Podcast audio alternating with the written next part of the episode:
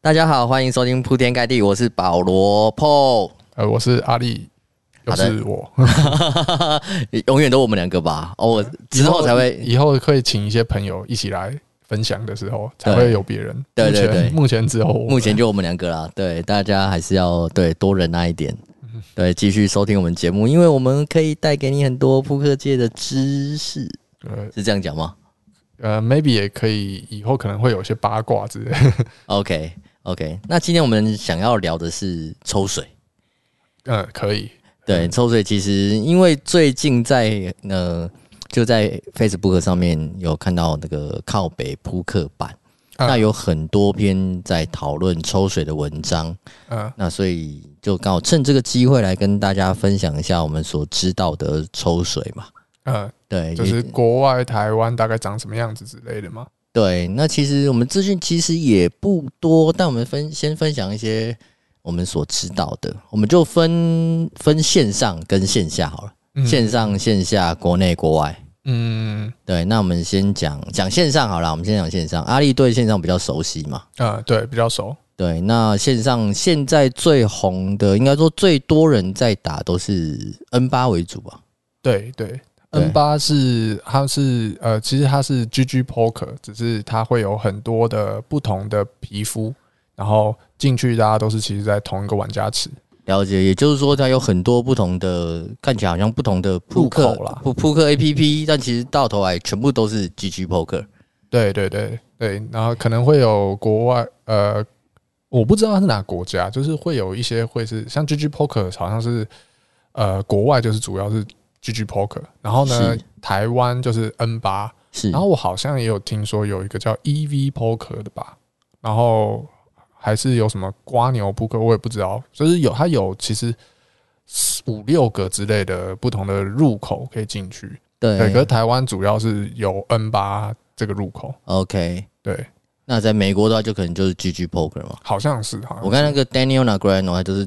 每次都穿 GG Poker，然后都有贴那个他们的衣服啊，或者他贴他们的那个背章啊、徽章之类的。对啊，他是代言人吧，代言人之一。GG Poker 好像就是也签了蛮多代言人的，然后包含台湾有一个就是最近蛮红的 Andy，他也是 GG Poker。哦，对对对对对，对。那虽然说他是台湾人，可是像是台湾有一个很知名的女性玩家叫 Kitty，呃，Kitty，然后他可是他。虽然说是同一个体系，可是他的背章应该就会是 Natroy 就 N 八了。对，他是 N 八代言人嘛。对，对啊。那那个公司那个不同的皮肤那个有什么差异，我就没有那么清楚。OK，那 N 八的抽水是怎么个抽法呢？麻烦阿力跟大家介绍一下。他的呃，因为我主要都是玩 Cash Game，是那我。比较清楚是 cash game，那我只知道说像 tournament 那种比赛那种，他们大部分就是买入的时候会额外会，他会直接写明白，比如说一百块美金买入，它可能就会变成一百加十或一百加五或一百加六，那个加的意思就是呃，你总共比如说一百加六好了，那它就会是你报名的时候，你就会你的账户里面扣一零六元。OK，然后但是你实际会进到奖金池的结构的那个比例就只有那一百块，那六块就是被被 rake 掉的。哦，对，那六块就等于是买入的的行政服务费。对对对，对吧？我们台湾应该都会这样称呼它嘛。对，这个是合理，就是呃，我我先不讲比例，就是抽水这个东西本来就合理的，不然怎么有人可以办法？经营这个环境给你嘛？正常啊，那一定都一定有成本的。对啊，都一定要赚钱的啊。对，赚钱一回事，他他肯定要成本的嘛。他有架伺服器啊，还有工作人员。是啊，是啊，本来就要付这个钱，很很正常。那比赛的话，那个就可能有很多种，我细节我就没有很清楚。那如果说讲 cash gain 的话，它几乎它的 cash gain 呃都是抽五 percent 的底池，五 percent 底池。对，然后如果说我记得没有错的话。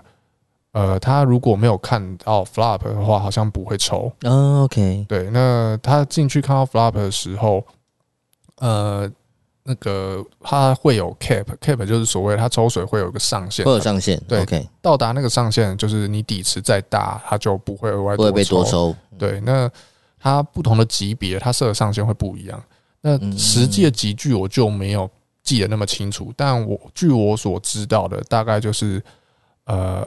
NL 两百，就是一个正常一百个盲注的买入的级别是两百块美金的这种级别，是它好像就是抽个二至三 BB，我有点忘了，因为我已经没有再打那个地方了。OK，对，那越往下，因为我会特别讲两百这个级别，原因是因为我我那个时候去看它的那个抽水的结构的时候，我记得两百是一个。嗯，分我觉得像是一个分水岭，就以上会觉得相对好，嗯，以下就会比较难难。呃，就金额越大，它可能抽的越少；啊，金额越小一点，它抽越重。对，它就下面的 cap 可能会开始变三 BB 啊、四 BB 啊之类的，这这这种就是它的它的上限会会比较高，以比例上来说。哦，正常，因为这样绝对值来讲会是一样的。因为比如说小的话，它抽的比较多，可能就对，可能都会。但是它大的抽比较少，但算起来就都可能都是随便讲个数字啊，可能都是呃五块美金什么或者是什么两块美金之类的。对，它的 cap 是用几个盲注来作为基准，就是比如说像是、嗯、呃，如果 cap 是两个大盲，是就是上限是两个大盲的话，那抽五趴代表说，理论上如果在没有 cap 的状况下。底池里面有一百个大盲，那他就会抽五个走。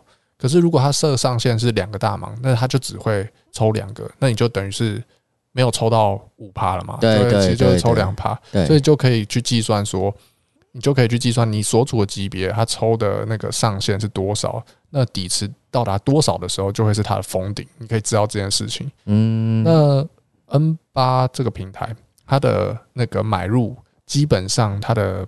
标准买入上限都会是一百个大盲，在在现金桌上面是，呃，所以当它的 cap 的那个盲注数越高的时候，就等于是说你可以打入越多钱都不会碰到它的上限。嗯，那相对于说它 cap 越低，就是我不用打入太多钱，那个就很容易到上限。了解。这个比例上来说就会形成，呃，打金额越大，你被抽的相对金额看起来算虽然比较高。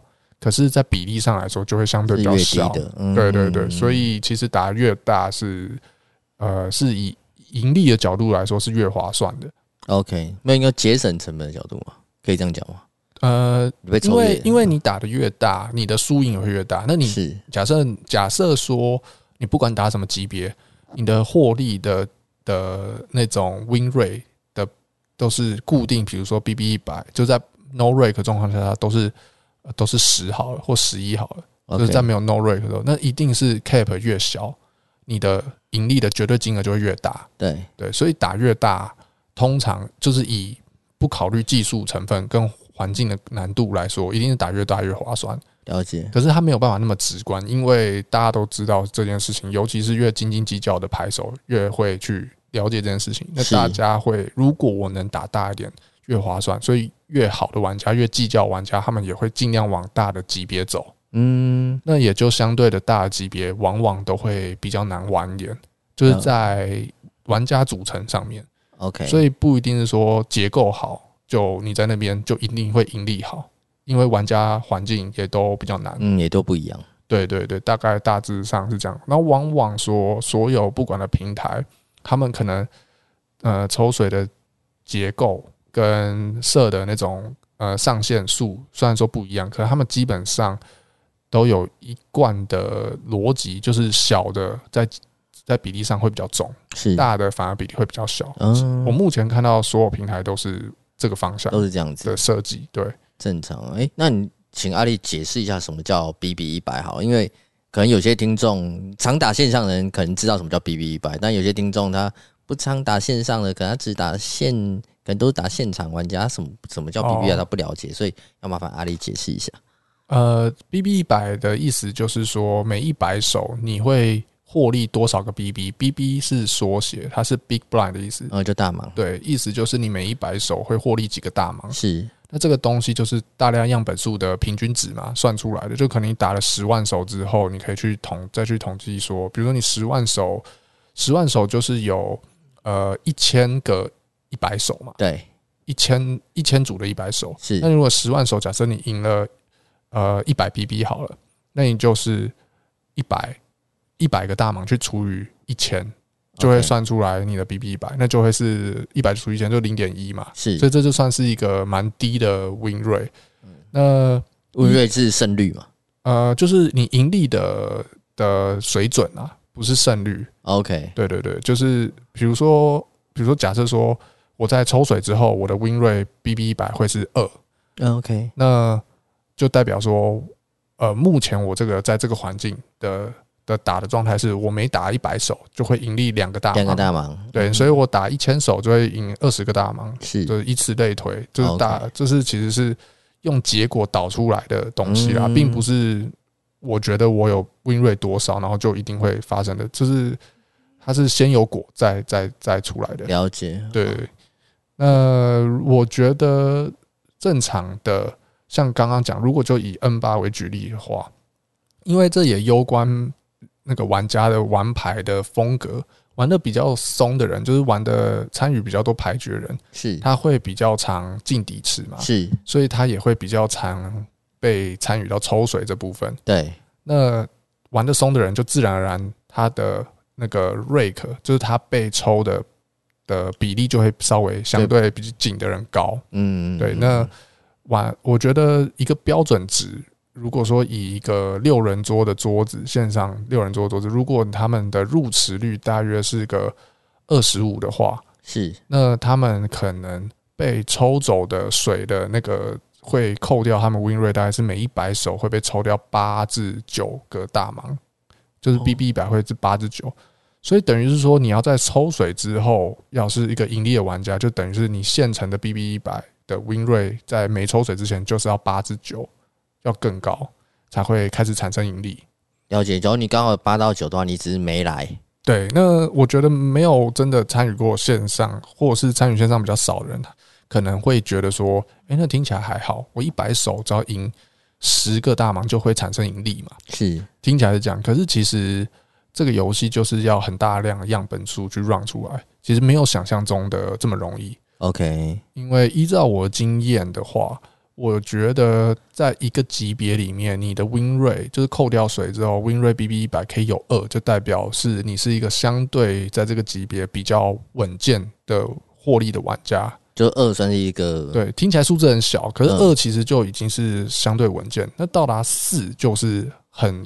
就已经可以，甚至可以成为就是高手，对，他就可以 crush 这个级别。基本上，因为它这个结构是你真的很难长期样本数很大，就是那种五十万手、一百万手，然后你可以维持抽完水之后 win rate BB 一百四，这个人的比例真的很低很低。嗯，对，但是跟这个这个桌子的抽水结构有关系。对对对对。看到的大量数据长的是像这样啦，那是现在嘛？现在 N 八的这种，像五趴，然后抽抽水二 cap 二到三 BB，像以前都会比较好。其实我不以前以前 PokerStars 好像抽比较少嘛。对，其实我刚刚讲这个这个数字，就是你多抽水后的 win rate 是二或二是呃比较稳定盈利，四是 crash 是的这的这个数字。嗯，其实我是拿 PokerStars 来讲的，PokerStars 其实抽比较少，所以其实 N 八应该是更困难一些。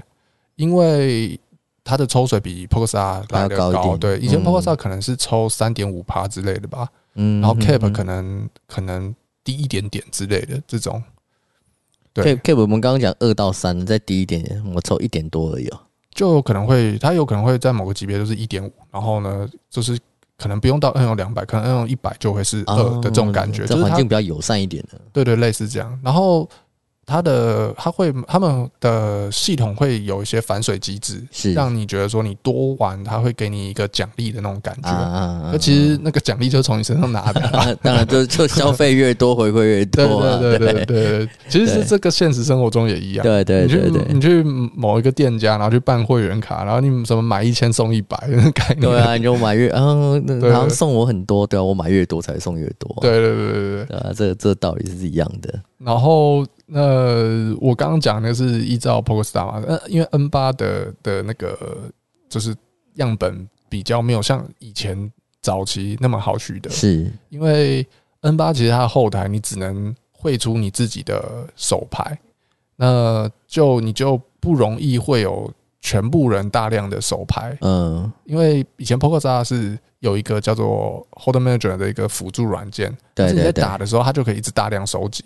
对，收集很多人手牌，那所以那个那个时候会有很多人会在网络上，就是因为有很多玩家嘛，他们在网络上面贩卖他们的手牌，是是。可是 N 八比较难到难做到这件事情，有点像境外挂了嘛？N 八算境外挂？呃，也不是，它的汇出的手牌仍然可以汇到 Hold'em Manager 去让你做检讨，哦 okay、只是它做了一个机制，就是它汇出的手牌，它没办法辨别是你这个玩家，就是呃，他呃呃，以前 Poker 的时候，比如说我的名称叫做 A B C，然后呢，你的你的名称叫做呃。一二三，OK，然后他会出手牌的时候，就可以看出你的手牌跟我的手牌就是名字直接会是 A、B、C 跟一二三。对，但是现在是变成说，呃，我会出手牌的时候，他我从我的后台会出我的手牌，我的名称永远都是 Hero 哦。然后你去你的后台会出手牌，你的名称永远是 Hero。呃，然后剩下不晓得那个资讯，对，不知道是不知道谁是谁。然后，所以我们两个手牌汇在一起的时候，虽然说样本数也是变大，可以看自己也是变多，可是我跟你的玩牌风格比较不同。对，然后再加上他的对手，对手永远都是乱码。就是假设我跟桌上遇到你，我今天呃，我跟你对战完之后，我会出手牌，你叫 A B C 一二三，对。然后呢，呃，我明天又一样遇到你。然后我再把手牌汇出来，可是他他就是乱码，他名称可能就不一样。对，你明天可能就是四五六七八九，嗯，就是这种这种这种感觉，就是他没有办法去统整说，呃，那个固定某一个人的大量的数据，这个比较不好去去统计。对对对，这也算有点保护玩家吧？呃，对啊，对啊，算算是。可但是我觉得就呃有好有坏啦，就是。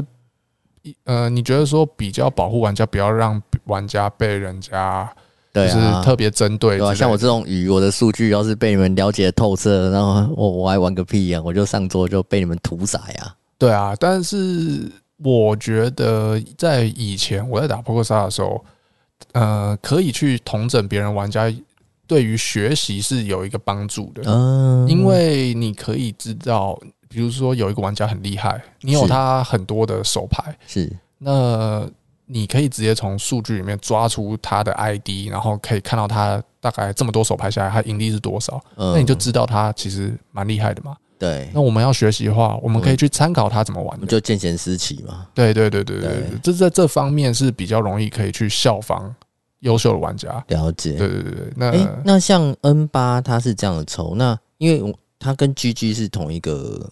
等于是只是皮肤不同嘛，那进去同一个玩家池，那 GG 的抽法跟 N 八是一样的吗？抽水上是一样的，因为是同一个桌子，但是他们的反水机制可能会有一点不同。嗯，对，就是他们反水机制可以有自己呃特别设定的一些活动。了解，对，所以呃有，可是这个活动的差异跟他们经营的方式的差异。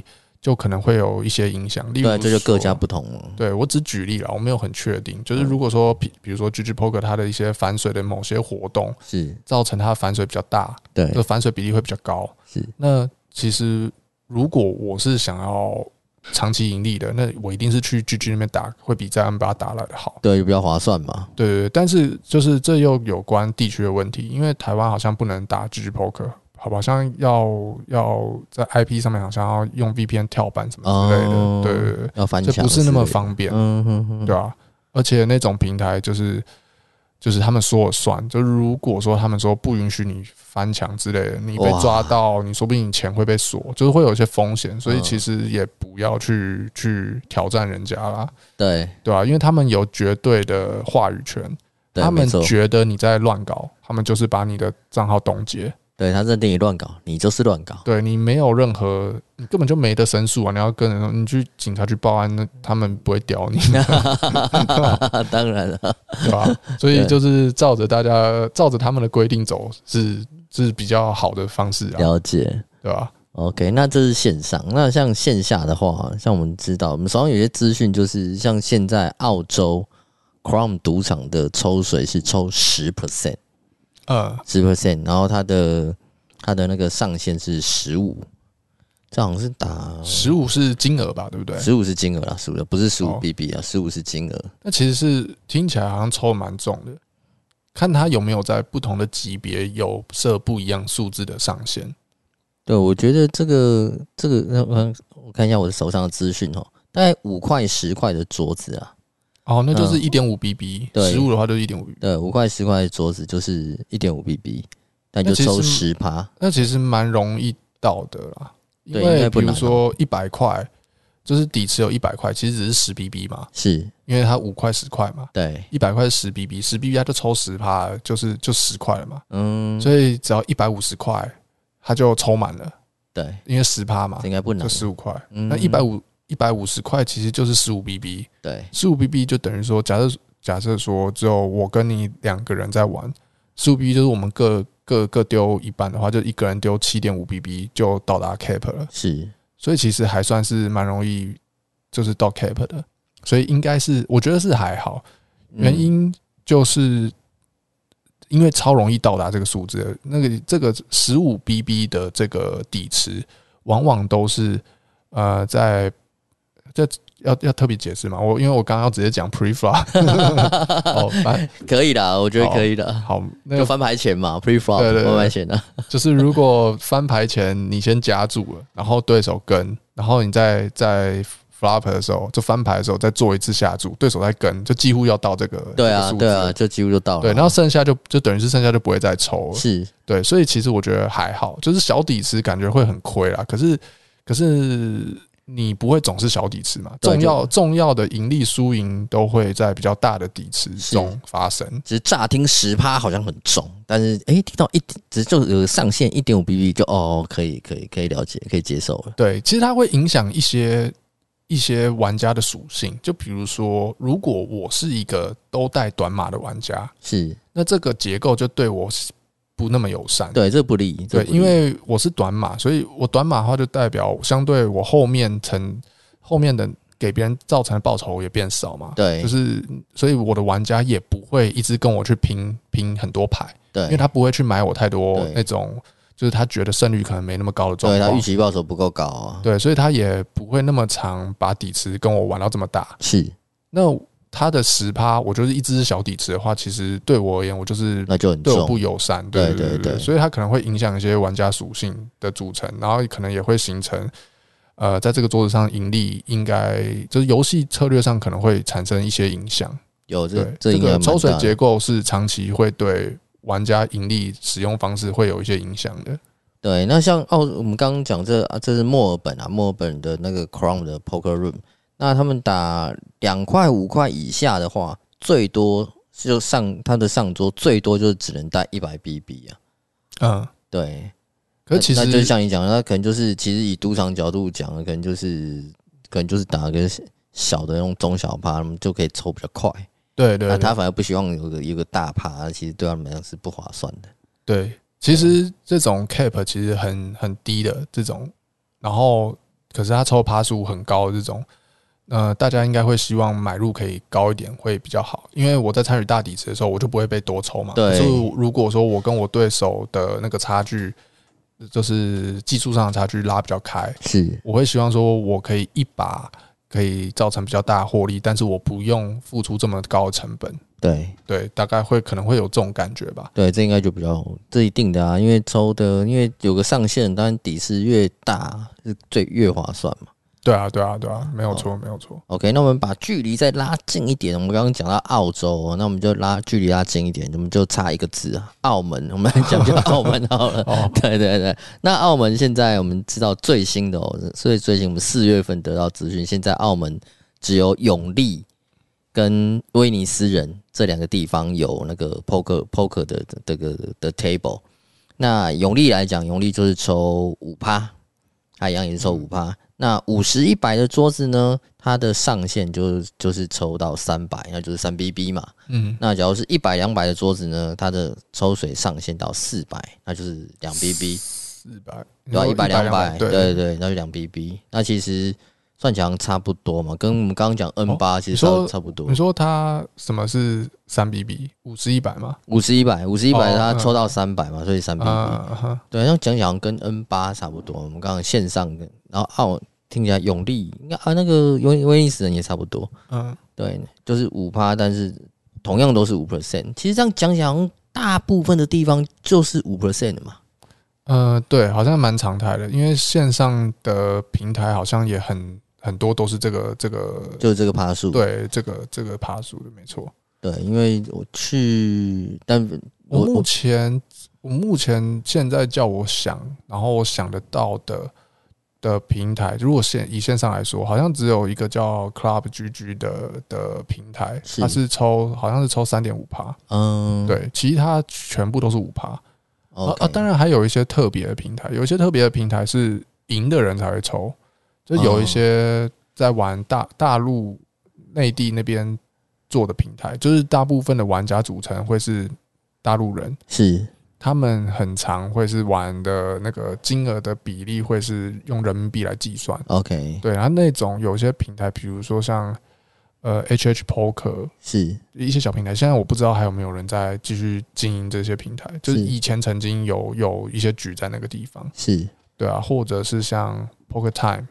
就是之前、哦、对之前有红过，对，那他们其实就是在抽，就是最后这个局结束的时候，会有些人是赢的，有些人输的嘛。是，他们是抽赢的人的盈利的五趴吧，就你赢一千就被抽五十块。嗯，对对对，不不抽输的人，对，抽输的就是你输多少就输多少，对。然后中间过程都不抽，所以这个机制其实会是抽比较少。嗯，对，而且就从赢的那边去分嘛。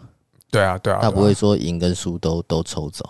对，没有错，没有错。嗯，对。可是，可是，呃，这个其实后面有一些衍生，就是不知道看这集，自己讲好像会讲的有点多，因为 抽水机制的不同，加上他们经营的方式不同，会产生他们在控管这个线上平台的安全性上面会产生一些麻烦。OK，对，因为就是。你的门槛，你的抽成门槛越低，然后让然后那些想要来瞎搞的那些人，就比如说想要来作弊的人，对他们而言，他们的难度也会下降。嗯，对对对，就是会有一些衍生性的问题啦。OK，所以后来就很多传说，先不管真假，就是至少有很多传言说，我刚刚讲那种，就是很多大陆人的那些平台就开始会有很多舞弊的行为在里面。嗯，对，就是听说的，然后。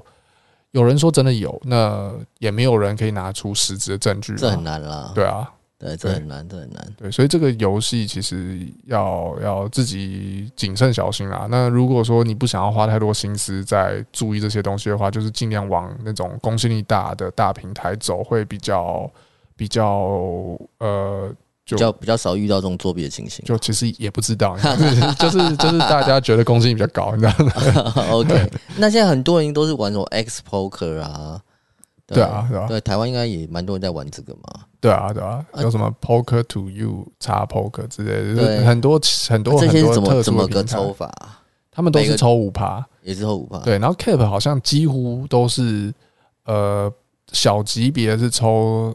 四或五个大盲，就是上限四至五个，然后呢，就往上就是中级别就会变三个，然后比高级别就会变两个。那中级别通常是坐落在，如果用台币来算的话，应该坐落在呃五块十块至二五五十，还是五十一百这个之间的范围，他们会称之为这个是中级别。OK，然后再往上，我不知道五十一百是是比较大的级别还是。还是中级别，这我不确定，它就是一个中间值啦。OK，啊，对，反正它往上就会变成就只抽两个盲注这样子。所以在这方面来讲，就算是呃，我们讲 N 八好了，还是说像这种 Expo 这些，其实都是差不多，对不对？呃、对对对。那其实放到线下，其实以澳门的环境来讲，我们刚刚讲，呃，威那个威尼斯人啊，永利其实也差不多。对，其实差不多，都差不多。可能有一点差的就是，呃，哎，这个不知道方不方便讲反水的部分。哦，在退水的部分，对，因为有有有一些平台，就就或者是你有认识一些人，是，哎，这会不会不小心讲啊？然后挡了人家财路？我们又没有说对谁，哦，对啊，就是没有，我知道了。应该这部分呢，我们应该另外开一个专题讲。哦，反正反正就是像 N 八，它有本身自己系统内的反水嘛，是那。所以说，就是你都有可能某种程度可能有机会拿到反水，我就不讲哪里或者是什么。那反水这个东西，就是可能就会相对的变成，就是没有乍看之上之下的那么重。嗯，那可是国外的那种现场的 casino 是基本上，我是你说真的很有关系。然后认识老板，可是这件事情不容易嘛，不太可能。那基本上是不会有反水的嘛。对对，所以如果以以这个角度来看的话，往往线上的的整个系统就是。你会成本比较低，嗯，就是跟现场去比较的话，对，因为像不论是什么澳澳门澳门的赌场也好，还是澳洲的也好，甚至 Vegas 也好，他们通常在赌场里头，在在赌场里头玩，那然后赌场会招待你什么？我们常听到会招待房间啊，或吃啊等等，都是玩一些其德州扑克以外的游戏才会有。嗯，玩德州扑克其实比较没有这些福利啊。嗯，对对对对，因为可能是赌场在德州扑克上面赚比较少，所以就比较没提供这些东西。我不知，我不确定，就是你真的打的金额比较大，或者是打的比较多，会不会产生一些什么送你住一晚的这种事情？我不确定。可是，可是我是知道说玩其他游戏，就是你贡献他们赌场多一点的时候，他们好像就是会。招待你住宿啊？对啊，对啊，对啊，这一定有啊！打二十一点啊，百家乐，我知道是都有了。对啊，但我不知道扑克桌有没有，好像没有样子。我知道是都没有。我在 Vegas 打过，Vegas 有什么 Bellagio 啦，还有什么 Aria 啊？但可是我打金额都是很小，就是那种很很普遍、很平民的级别啊。对，那以澳门来讲，可能就是在五十一百港币，五十一百港币。那以美国来讲，可能就是打。一块、三块、两块、五块这种级别的，应该都应该没什么人可以拿到什么赌场招待吧？有的有的话，征求大家留言告诉我们该怎么拿。哦，那 那个东西也就只是另外一种形式的回馈啦。对啊，就是赌场欢迎你再来嘛。对啊，那其实我觉得回馈这件事情，对一般的娱，就是不是要盈利，不是以盈利为目的在玩这个游戏的人。呃，这个回馈形式可能可以用别种方式，就是可能是呃送你奖品，是，或者是呃招待你吃什么什么餐厅的对对券啊之类的，打折啊折价券、coupon 啊之类的。因为他们可能就不是以盈利为目的，所以他们可能觉得说，哎，有这种反馈，然后他们有娱乐，可能就觉得还不错，然后被服务的蛮开心的。对对，但但是如果以以盈利做专职的人来说，我们就会蛮希望它都变变成折现的。对对，当然啦，因为觉得这个换成现金最实际，对不对？对，因为以前 PokerStars 会有一个那个 PokerStars 的那个商店，嗯，你可以用它的，因为它的反水机制是先会有一个点数，那个点数累积到一定的量之后，你可以去换现金，换 cash。对对对，然后它会直接变成现金进到你的 PokerStars 账户里面。OK，然后你就可以把它提领出来。对，你可以再出金。对，然后它的那个商店里面也会有很多各式各样的商品，你也可以，你可以用点数可以去换你想要的东西。有有，我那时候有看到什么夹克、耳机、手机，对啊，之前很红，有可以换蓝宝坚尼啊，只是记得对对，我记得有跑车，只只是运不来台湾而已。对，那超级诶，我就我好想知道我有没有人换过。好像台湾有一个很有名以前的玩家叫 Raymond Wu，嗯，对他他好像我记得他好像以前有讲过他的自传还是什么之类的，他好像有换过吧，好像啦，换了瓦杰尼，对啊，因为他打他打的金额很大，他也打很久啊，他以前是那个 PokerStars 签约，对，他是明星啊，对啊，对啊，对，他以前 Team Pro，所以他以前在台湾蛮有名的，是，只是现在还是很有名啊，现在还就都在搞虚拟货币啊。啊，对啊，对啊，可是、哦、可是就是这个十几年过，就知道人变少了啦。以前很红哦，以前很红，对，以前是他是我刚开始接触这个游戏的时候，就是台湾的那种偶像偶偶像级的存在。哦，大家都还有创一个教学教学网站嘛，Five of of Kai。对对对对对，对，那时候我们很有名啊。对对对，对，后来其实也有出现其他的 Team Pro，只是。只是可能就大家比较没有那么清楚，可能有一个比较清楚的是大亨，嗯，大亨。他有曾经当过 PokerStars Team Pro 过，对，就台湾区然后就是 Raymond Wu，后来就转往那个中国发展嘛，对他有去中国那边发展，对，后来台湾区这边有空缺，好像就是大亨，对对对，我这是啊，这样我其实还有一个，还有一个是线上签约牌手，台湾对对对，小白嘛，对对对对，他他也是，我也不知道，其实我不我们。虽然说我我跟他认识，但我从来没有问过他是怎么怎么就是被发现，然后被签约。下次下次对，下次问一下，对，我们来约他来，约他来。对，居然认识这么久，然后我也不知道为什么，我怎么从来没问过，奇怪。以前拜托安安菲斯贝纳吧。哦，对对对，这就是他线上的名称。对，打线上人其实以前有一个查成绩网站，嗯，那个查成绩网站很酷哦，它分类的很清楚，它会把连国籍都会分类出来，所以你可以去找，你可以直接去 filter 去筛选出台湾玩家，然后那个盈利排名，嗯，然后那个时候他安菲斯贝纳就会是前前一两名。我要是没记错，好像是台湾第一个在线上赢破千万的牌手。对线上，对对，线上嘛，我们就光讲线上而已。对，好像是没有错。我要是没他那个时候其实还有上过新闻，嗯，对他有有有有有有有，还有上报纸过，有有有有有有，我我记得我有看过。对他他们都算是有击败水前的男人，可以这样讲。我以前我以前一开始就就是觉得，就是他们就是偶像啊，所以我我就觉得说，我靠，就是他就是埋头一直在打牌，然后什么事都没做，然后打到。打到别人要来采访他，我觉得这样很屌，这这是超屌的啊！对，就在每在其实，在某个领域上面出类拔萃，就是超屌的。对啊，是啊，是啊，没错吧？没有错，没有错。OK，我们在话题扯远远，我们再拉回来。对啊，那我们再讲回好，我们讲台湾本土啊，台湾本土因为没有现没有合法的这个扑克扑克 Poker Room 嘛，对，因为没有合法赌场。那现在其实大家比较能够接触到德州扑克都是。合法协会跟跟跟可能就是其他的私局了。对，私局就是人家自己揪一揪，对，在在自己私人场所外面玩。对，那私局这种就很多了。我其实我有玩过，就是被抽五趴的也有啊，抽什么三趴四趴，其实我都有玩。欸，这样会不会到时候你被找去？找去做笔录采访什么撒娇？哎，那你说，哎，你说你玩过，那那个在哪里？那我应该是说我有梦到过，对不对？应该还好啦。对，我觉得那那我们我们我们的非法不讲，我们讲合法的好了。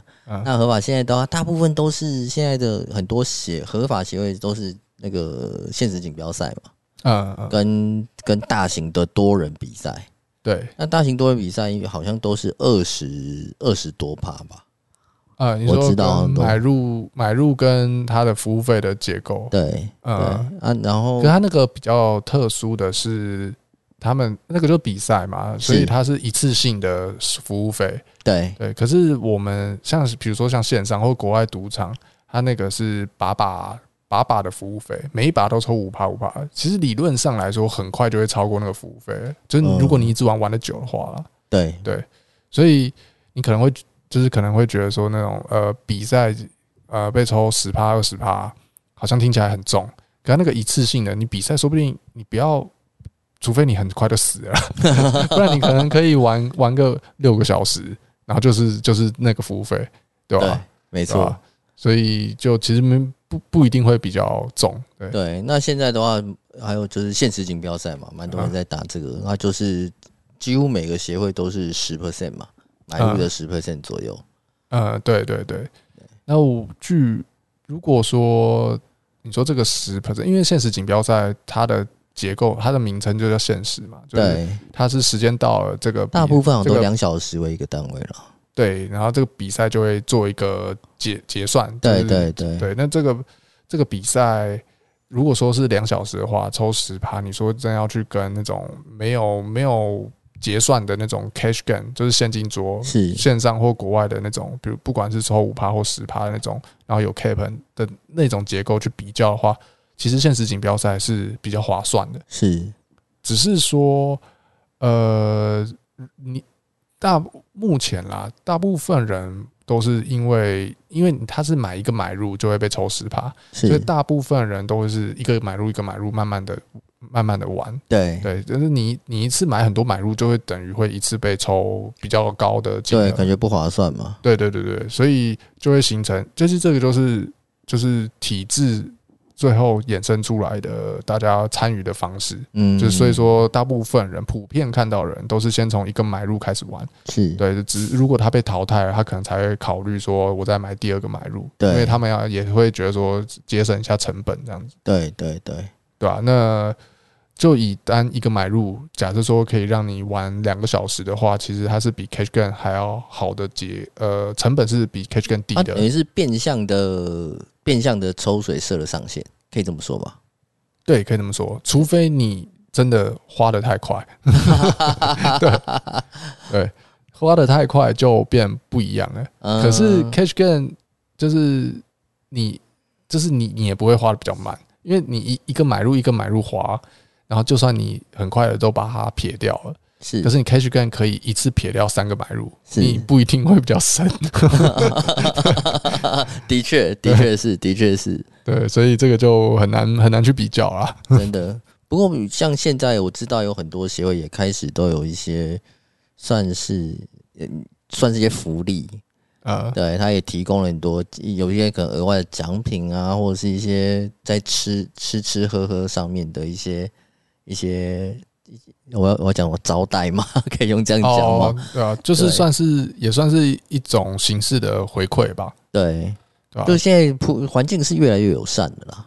呃，对啊，就是呃，我觉得现在的媒体也比较发达嘛，所以越来越多人认识这游戏，然后。呃，这个游戏的本质其实没有什么不好的地方，只是它有一些面向会让别人觉得它就是跟赌博相关，然后它部分色性性存在。对，所以台湾人没有那么重了。嗯，所以台湾人有一批人，就是像协会，就是正派的协会，他们就会呃很积极的想要把这个游戏正。正面的那一个去做推广，对，就是竞技嘛，对对对，然后用什么样形式的呈现，让大众会认识这个游戏的本质，然后尽量不要让别人有不好的观感，嗯，对，然后尽量把它做成像是，因为其实，在国外这个游戏是一个很正常，而而且国外赌场又直接是公开合法的，对啊，对啊，所以对他们而言，这个游戏是一个。呃，满足日常的生活，生活消遣，很正常的娱乐，对，很正常的娱乐。只是在台湾，就是风俗民情不同，可能没有那像那样子那么的被大众接受。OK，可是近几年是有有越推越好，嗯，对，越来越多人认识，越来越来越多人觉得说，哎，这个这个竞技其实蛮有趣的，对，对啊，而且它其实真的烧脑了。我们日后一定会，我们还是会讨论到很多一些策略啊，一些等等的。哦，对吧、啊？可是策策略这个东西就是就很繁琐，就可能可能在这这种谈话节目上面讲话 可能会很很很复杂。我觉得，而且又讲不太完。其实对，真的讲不太完。我觉得，我觉得以后应该可以那种呃，就是网络上会有一些大家可能讨论热度比较高的一些牌局啊。对，这种这种可以拿出来拿出来再聊，对对对，对这种感觉比较是蛮不错的。对，但他至少就是因为有这样的讨，有有就是会需要这样骚扰，所以他不是那种一翻两瞪眼的的游戏。对啊，对啊，然后他可能就是会有很多那种一体两面的选择，是，就他没有绝对的标，他有很多时候是没有绝对标准答案的，就是你做了一个选择，他会。它会有可能会把你的结局推向某一种结果，是，但是其实你也可以用另外一个选择去推向另外一个结果。那哪一个结果会比较好呢？就其实它就有很多因素，还有可能在于说，呃，你的对手觉得你是怎么样的玩家，跟你的那个对手又是什么样的玩家。对，这个牵扯到超级多的变数在啊。对，其实我觉得它最有魅力的地方就是在于这种。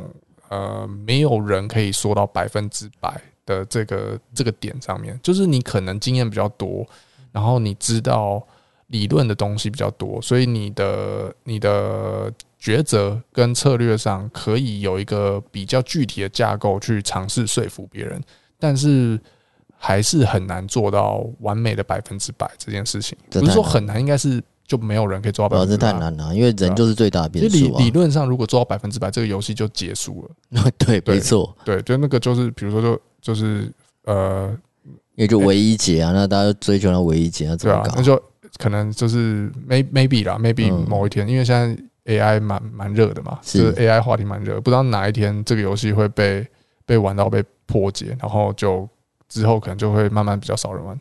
我觉得很难呐，因为只要是人跟人的对战就不会啊。对啊，对啊，对啊，是。就像是之前不是有那个 AlphaGo，对对对，那个围棋的嘛，西西洋棋。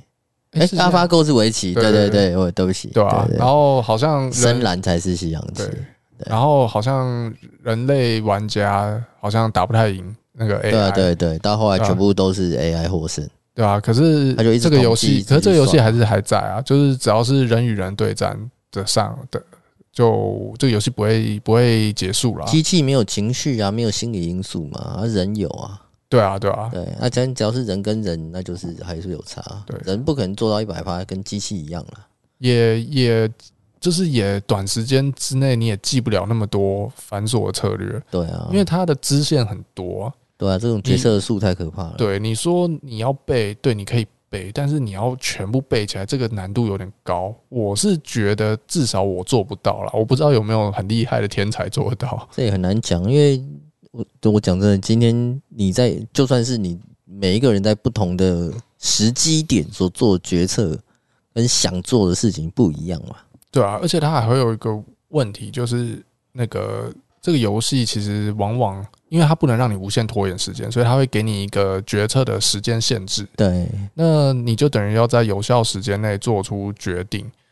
这件事情是，就算你有做很大量练习，跟甚至背过很多呃，觉得比较呃理论派的决定，这你就算背了很多，就像别人讲那个 GTO，就是有一套理论，大家会觉得说那是比较平衡的理论。对，对，就算你去背了那个很多，然后你也学了很多，然后你逻辑也很清楚，可是仍然会发生。我我讲我自己，仍然会发生说，其实。你事后检讨，你会想说：“哎，为什么我这么做其实应该会比较好的？”可在那个当下，你就是可能就是会没想到，就是有些东西你可能知道，可是你会忘掉，就是不够熟练。就是这样啊。对对对，所以就它就有很多变化，有的时候也会歪打正着啊。是啊，做做个错了，哎，赢了。对 对对对对，就是这样。所以这个这个这个游戏才这么迷人，对，而且让我们永远玩不腻。对，啊，我们又扯远了。OK，我们从抽水又扯远了。OK，那我们今天就先聊到这边，因为因为太多其实可以聊的东西，我们以后还是分，分一块一块慢慢讲。我们我也想说什么？日方长，我们要不要？因为有一个事件，我也想说，我们要不要来来聊这个事件？就是那个国外有那个 Ruby 跟那个 Garen，哦，对啊，对，那个前阵子红啊，已经过一段时间。好啊，那我们下次来聊这个。好啊，可以啊。OK，其实还还有一些有趣的牌局，线上也可以拿来。哎、欸，不是线上，就是说，欸、不是线上，应该是说那个在网络上讨论度热的那种，可以拿来聊一下。对啊，我们也拿来聊一下。